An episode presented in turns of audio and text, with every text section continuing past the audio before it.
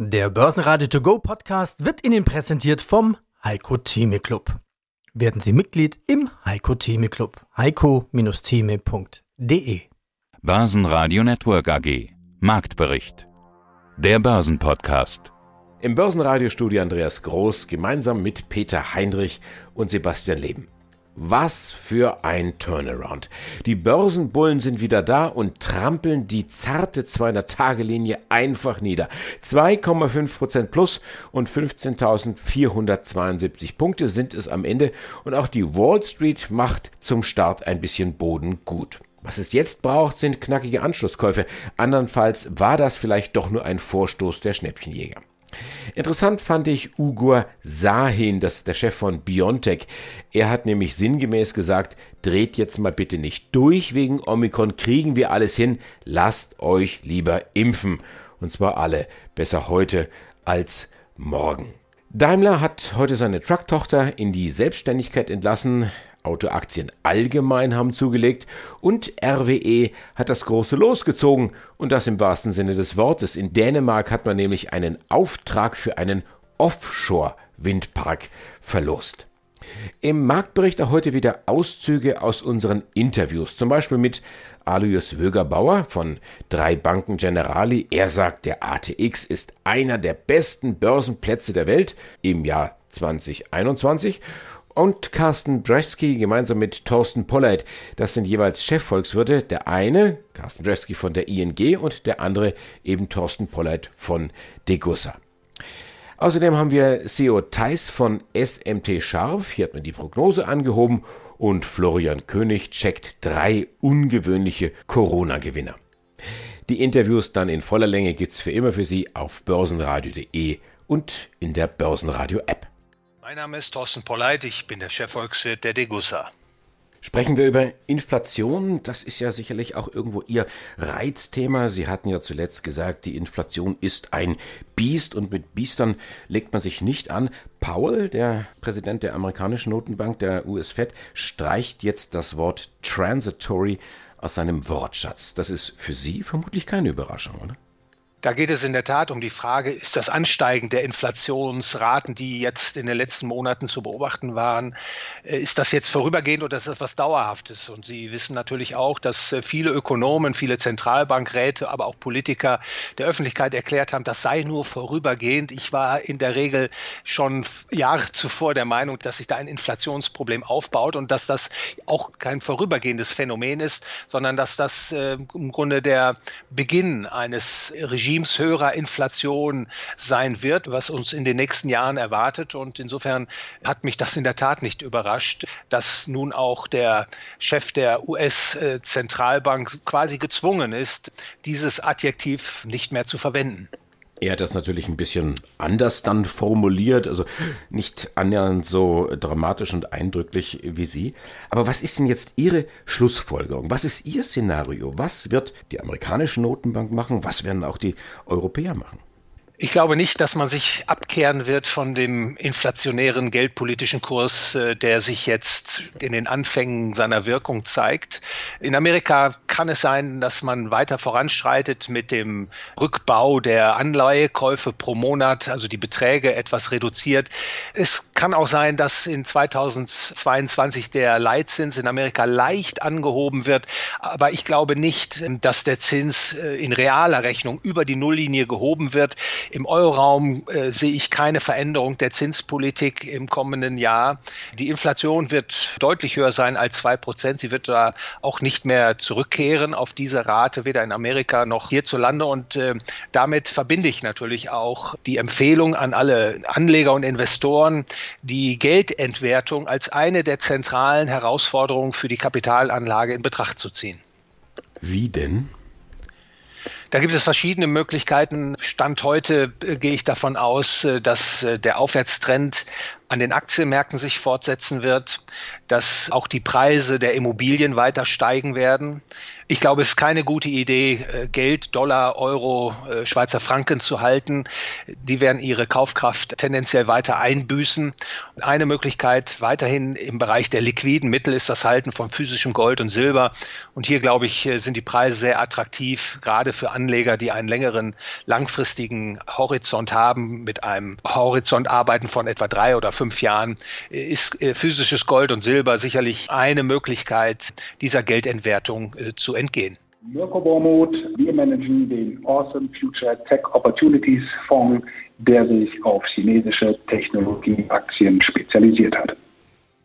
Großes Thema überall ist Corona. Wir sind inzwischen so fokussiert auf Deutschland oder sogar die einzelnen Bundesländer, Landkreise, Städte, wie auch immer, äh, dass wir schon fast gar nicht mehr mitbekommen, was in den Nachbarländern eigentlich Stand der Dinge ist. Ganz geschweige denn darüber hinaus, die neue Variante Omikron kommt wohl aus Südafrika. Die Pandemie an sich startete damals in China, vermutlich. Von dort hört man höchstens noch, wenn mal wieder ein Hafen wegen Corona dicht gemacht wird. Herr Vermut, geben Sie uns mal bitte Einblick. Wie ist eigentlich die Corona-Lage in China? Man hört immer von Chinas Null-Covid-Strategie. Die scheint ja ganz gut aufzugehen.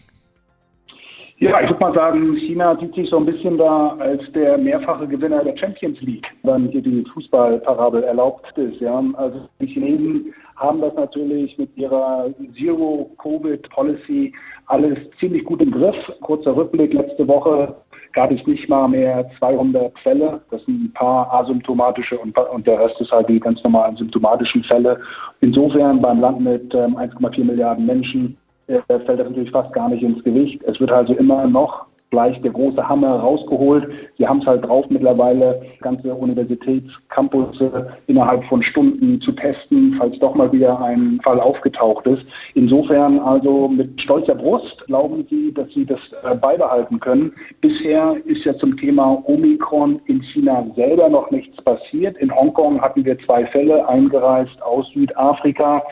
Aber insofern ist China da sehr selbstbewusst. Sie glauben auch, dass ihre einheimischen großen Player wie Sinovac und CanSino eigene Mittel entwickeln können, um auch Omikron in den Griff zu bekommen. Und generell glauben sie, dass sie mit den bestehenden Mitteln, Impfmitteln eigentlich ganz gut gewappnet sind, das auch bis jetzt weiter eigentlich gut im Griff zu haben. Insofern alles grün in China, zu dem Punkt jedenfalls. Carsten Jeski, Chefvolkswirt der ING Bank. Jetzt holen Sie doch mal ganz kurz Ihre Glaskugel raus. Wir wollen nach vorne schauen. Während Sie jetzt die Glaskugel auf Hochglanz polieren, äh, nochmal kurz der Blick zurück. Wie war 2021? Was hat Sie überrascht? Was hat Sie vielleicht enttäuscht? 2021 überrascht war doch die, die Heftigkeit und Länge der Lieferkettenengpässe. Und ich glaube, dass ich da nicht alleine bin, aber das, das war eigentlich eine Entwicklung, die ich Anfang des Jahres so nicht auf dem Schirm hatte. Es hat mich vor allem überrascht, die Heftigkeit, die ja, wenn wir uns mal die deutsche Wirtschaft anschauen, dazu geführt hat, dass der groß gefeierte Wumms von Finanzminister Scholz aus dem Jahr 2020, also diese enormen Konjunkturprogramme, dass die halt sich überhaupt nicht in Wirtschaftswachstumszahlen bemerkbar machen. Weil halt im Grunde genommen der Wumms ja irgendwo zwischen Asien und, äh, und Europa in den Containern gefangen ist und hier nicht ankommt. Also das hat mich deutlich überrascht. Die Inflation hat mich ehrlich gesagt nicht überrascht. Klingt vielleicht ein bisschen arrogant, aber das hatte ich und hatte unser ganzes Team schon Anfang des Jahres auf dem Schirm. Ehrlich gesagt ist nicht, äh, nicht auf, auf die, die Punktschätzung, so, so eine 6 vom Komma hatten wir auch nicht erwartet für Deutschland, aber wir lagen so bei, bei 4 und 5 Prozent zum Jahresende weil das eigentlich auch eine Geschichte war, die konnte man erwarten. Ganz billig, Angebot, Nachfrage, monetäre Theorien. Also da gab es eigentlich, jede einzelne Theorie aus einem volkswirtschaftlichen Lehrbuch hat erklärt, dass die Inflationsrate 2021 steigen wird. Was mich auch überrascht hat, war, dass auch Notenbanken so häufig daneben liegen können, was die Inflationseinschätzung angeht, vor allem aufgrund der Tatsache, was ich eben sagte, dass man das doch sehen konnte. Ich brauche wirklich, ich meine, ich habe da so viele schlaue Leute sitzen, die Modelle berechnen, die sich, die nichts machen, als Tag, einen Tag aus, sich mit Inflation zu beschäftigen. Und dass man dann doch noch diese Inflationsdynamik so stark unterschätzt, hat mich auch überrascht. Guten Tag, liebe Hörer des Börsenradios. Mein Name ist Hans-Joachim Theis. Ich bin CEO und CFO der SMT Scharf AG aus Hamm und ich freue mich auf das Interview. Und das ist der führende Anbieter von schienengebundenen Transportsystemen. Die Kunden von Ihnen, die kommen hauptsächlich aus dem Bergbau. Damit sind Sie natürlich auch davon abhängig, wie sich der Rohstoffmarkt entwickelt. Zum einen die Preise, zum anderen die Nachfrage. Und da hatten wir ja bei beidem zwei sehr spezielle Jahre, würde ich mal sagen. Erst das Corona-Jahr 2020 mit Lockdowns überall, absolutem Investitionsstopp überall. Dann das Jahr 2021 mit rasantem Nachfrageschub und Preisexplosionen bei allen Rohstoffen, auch überall. Herr Theis, wie haben Sie diese Entwicklung verfolgt? Ja, genau das haben wir auch wahrgenommen, dass in allen Märkten, egal ob Edelmetalle, ob Industriemetalle, ob Kohle, Energie, die Preise sind überall nach oben gegangen, starke Nachfrage in den Märkten und das ist natürlich gut für unser Geschäft und gut für unsere Entwicklung, wobei die besondere Entwicklung im Jahr 2021 eben auch durch Zulassungsthemen getrieben war und auch durch Corona natürlich beeinflusst war. Anfang des Jahres noch stärker negativ und dann im Laufe des Jahres hat sich ein bisschen abgeschwächt. Jetzt müssen wir mal schauen, was die aktuelle Entwicklung bringt. Insofern, ich habe schon das ganze Jahr über gesagt, wir sind noch lange nicht nach Corona, aber wir haben jetzt mal eine Verschnaufmöglichkeit zwischendrin. Schauen wir mal, wie es weitergeht. Also Nachholeffekte. Ich will mal über dieses Zulassungsthema sprechen. Ich habe immer von dieser China 3 Zulassung gelesen. Was bedeutet das überhaupt? Was ist das für eine Zulassung und wie wichtig ist die für Sie? Ja, also die ist schon sehr wichtig, um das mal der breiten Öffentlichkeit zu erklären. Diese China 3 Zulassung folgt auf die China 2 Zulassung und ist vergleichbar mit dem Euro Standard 6 als Beispiel vergleichbar. Wir sprechen international auch von Tier 2, 3 Standards. Das sind Abgasstandards in den jeweiligen regionalen Märkten, in dem Fall China. Und hier geht es eben auf die nächsthöhere, bessere Abgassauberkeit diese Zulassung ist obligatorisch seit 1.1. diesen Jahres. Wir haben da schon länger dran gearbeitet, sind jetzt auch der erste ausländische Anbieter mit einer China 3 Zulassung in China. Also nicht nur für unseren Markt, sondern generell sind wir der erste Ausländer und definitiv der erste Europäer, der erste Ausländer, der auch in unserem Markt ist, der so eine Zulassung hat für seine Produkte. In China gibt es natürlich andere Marktbegleiter, die diese Zulassung haben. Die sind da ein bisschen schneller rangekommen als wir Europäer. Mein Name ist Alois Mögelbauer und ich bin der Geschäftsführer der Trabank General Investment Gesellschaft wir verwalten derzeit 12,5 Milliarden Euro an Kundengeldern. Wie war denn 2021 aus Ihrer Sicht? Vielleicht auch so ein bisschen aus der Perspektive Austria.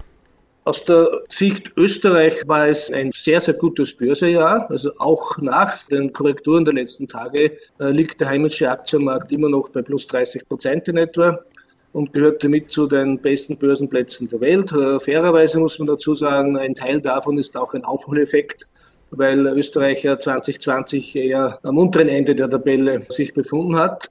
Das heißt, es läuft derzeit gut, liegt auch an der Zusammensetzung der Branchen. Österreich ist sehr value-lastig, äh, Financials, Industrie, Energie, genau die Branchen, die, die derzeit auch gesucht sind. Das heißt, in dieser Konstellation glaube ich schon, dass auch für die kommenden Quartale oder auch für 2022 man für Österreich optimistisch sein sollte. Äh, die Dividendenrendite im, im Schnitt liegt derzeit bei 3,2 bis 3,3 Prozent. Das Kurs-Gewinn-Verhältnis irgendwo je nach äh, Schätzung 11, 12. Das heißt, der Markt ist ja ein Value-Markt und der auch nicht vergleichbar mit anderen Dingen, aber, aber sicher attraktiv und, und der Rückenwind der guten Earnings wird auch anhalten. Das heißt, ich bin nicht euphorisch, aber ich bin auch fürs nächste Jahr, was die Wiener Börse betrifft, optimistisch. Also dann unterstreichen wir nochmal ganz klar ATX 2021 der Outperformer schlechthin und segelt weiter mit kräftigem Rückenwind. Corona, Inflation, Lieferketten, Löhne. Es gibt ja durchaus Belastungen. Wo liegen denn, um das vielleicht auch positiv zu formulieren, wo liegen die Chancen im nächsten Jahr 2022?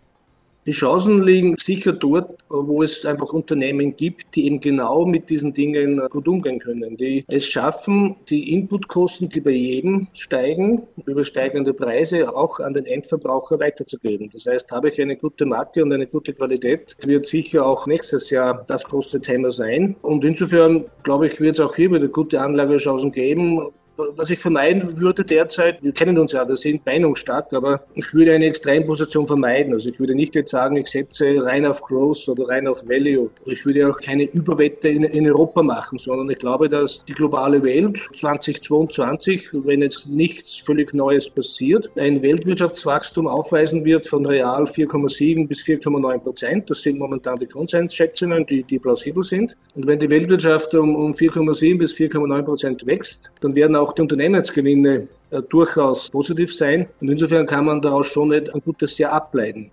Am Anfang wird sicher äh, das Thema Inflation im Vordergrund stehen. Wir liegen ja in, in Österreich derzeit bei äh, über 4 Prozent, in den USA bei über 6 Prozent. Das wird uns noch eine Zeit lang quälen, aber ich glaube schon, dass irgendwann im ersten Halbjahr 2022 wird der Peak erreicht und überschritten sein. Und dann wird dieser Druck einfach nachlassen, weil irgendwann schon auch gewisse Basiseffekte dann zu wirken beginnen. Aber der Schnitt in den kommenden Jahren wird sicher höher liegen als der Schnitt in den vergangenen zehn Jahren.